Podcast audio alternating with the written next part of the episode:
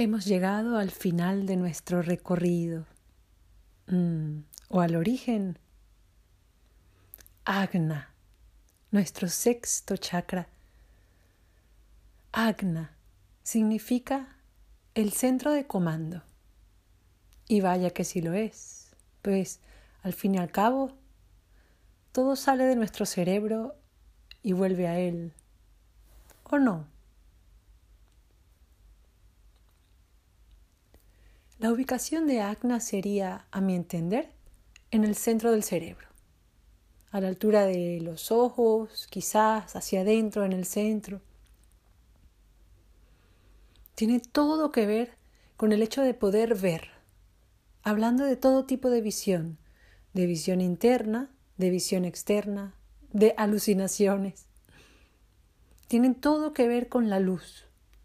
No solo la luz que tus ojos son capaces de percibir, sino la luz que emana de ti, de, de, tu vida, el ser a través de ti, la luz que brilla a través de tus ojos. Con nuestros ojos percibimos la luz del mundo, lo cual nos permite hacernos una imagen, construir una forma de pensamiento, es decir, a través de los ojos construimos las imágenes de nuestro mundo. Y es además a través de nuestros ojos donde se puede ver que estamos vivos. Si hacen un muñeco de cera con total exactitud igual a ti, va a haber una diferencia y es una luz que nadie puede imitar que está brillando a través de tus ojos. Por eso podemos decir que el, elemento de Agna es la luz, más sutil que todo lo demás.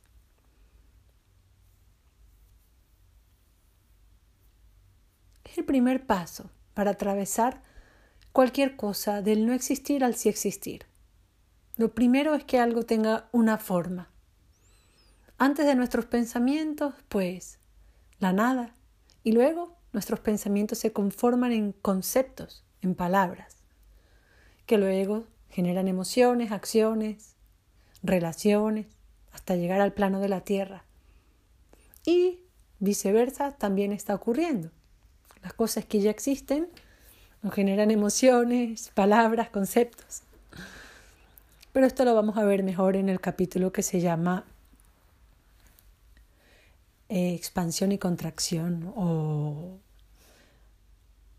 materializando el espíritu y espiritualizando la materia. Con nuestro sexto chakra solemos decir que pensamos, pero ¿qué es pensar? Queremos decir muchas cosas cuando decimos pensar.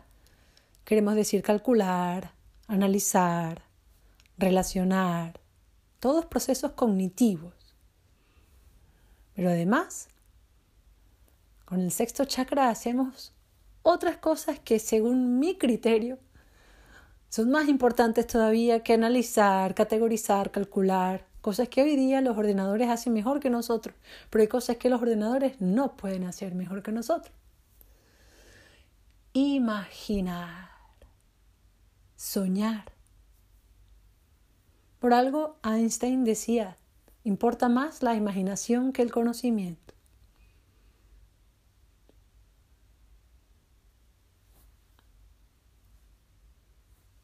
Si hemos dicho que las cosas no existen, antes de que existan en nuestros pensamientos. Para que existan en el mundo material, lo primero que tenga que pasar es que uno las piense. Pero ¿cómo puede existir algo que ni siquiera soy capaz de imaginarme? Por eso yo te invito a que utilices más tu imaginación. Ya verás el ejercicio que haremos al finalizar este capítulo.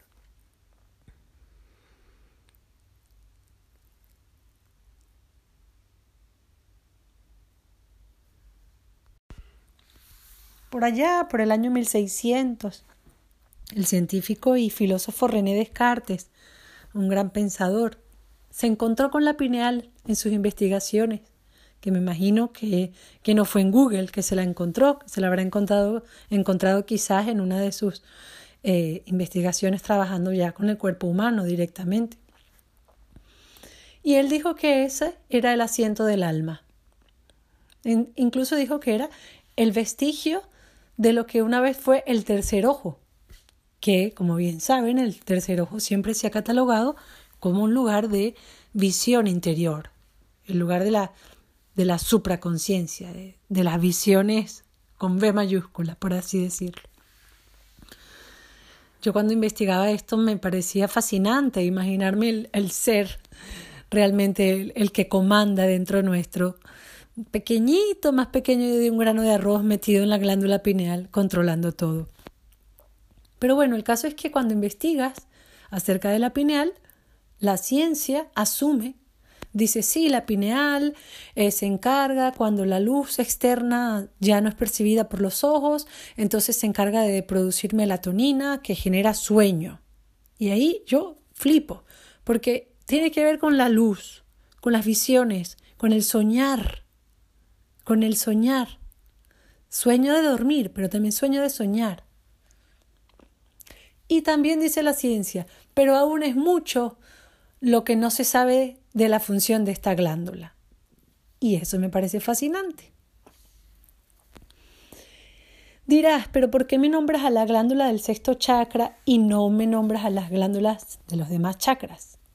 La verdad es porque justo este me parece como más interesante y porque el tema de las glándulas es un tema que en sí mismo no me he puesto a investigar, pero yo te la voy a nombrar para que tú si quieres tomes nota y tanto tú como yo dediquemos futuras investigaciones a entender qué función cumple cada glándula y cómo podemos relacionar eso con todo lo que hemos visto que hacen los chakras. Porque claro, no se puede decir que el chakra esté en la glándula, porque como dijimos, no hay un lugar donde se ubique, no hay una máquina que los mida, nuestra mente que quiere siempre las comprobaciones no encuentra una comprobación de chakras, pero qué casualidad que existan los plexos, los, centros nerviosos justo donde dicen que están los chakras y que existan. Las suprarrenales para el primer chakra, los ovarios y los testículos para el segundo, el páncreas para el tercero, el timo para el cuarto, la tiroides y la paratiroides para el quinto y la pineal y la pituitaria que se discuten entre el sexto y el séptimo. Es muy fascinante todo esto que tiene que ver con nuestro sistema endocrino, nuestro sistema nervioso y bueno, nuestra forma de sentir y nuestra forma de pensar. Cuando te acerques por ti mismo al trabajo de Simon Hitter, que te mencioné en el primer episodio, que te mencioné en el primer episodio, comprobarás que en los Upanishads no hablaban de siete chakras. Como dije antes, hablaban de seis y el séptimo, que es el Sahasrara. Sahasrara lo consideraban como la puerta de salida. Qué casualidad que cuando el bebé nace, tiene justo ahí el Sahasrara, el tope de la cabeza, abierto y tarda siete años en cerrarse. Bueno, abierto, tú sabes, blandito, Incluso nosotros tampoco lo tenemos del todo, aunque parece que sí. No lo tenemos tan, tan, tan, tan sellado como parece. Sahasrara significa la flor del loto de los mil pétalos.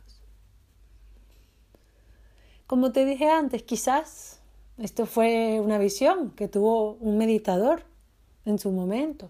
Y qué bello. Pero lo más bello es la metáfora la flor de loto tiene sus raíces en dónde?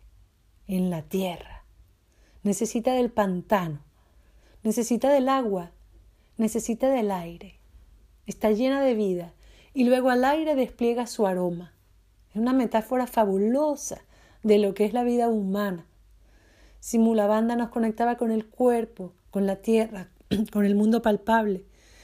Sahasrara nos conecta, nos conecta con el cielo, con el espíritu con el mundo impalpable. Es como si fueran las dos puertas, hacia el cuerpo y hacia el espíritu. Y la experiencia humana es justamente eso. Equilibrar ambos, vivir entre ambos.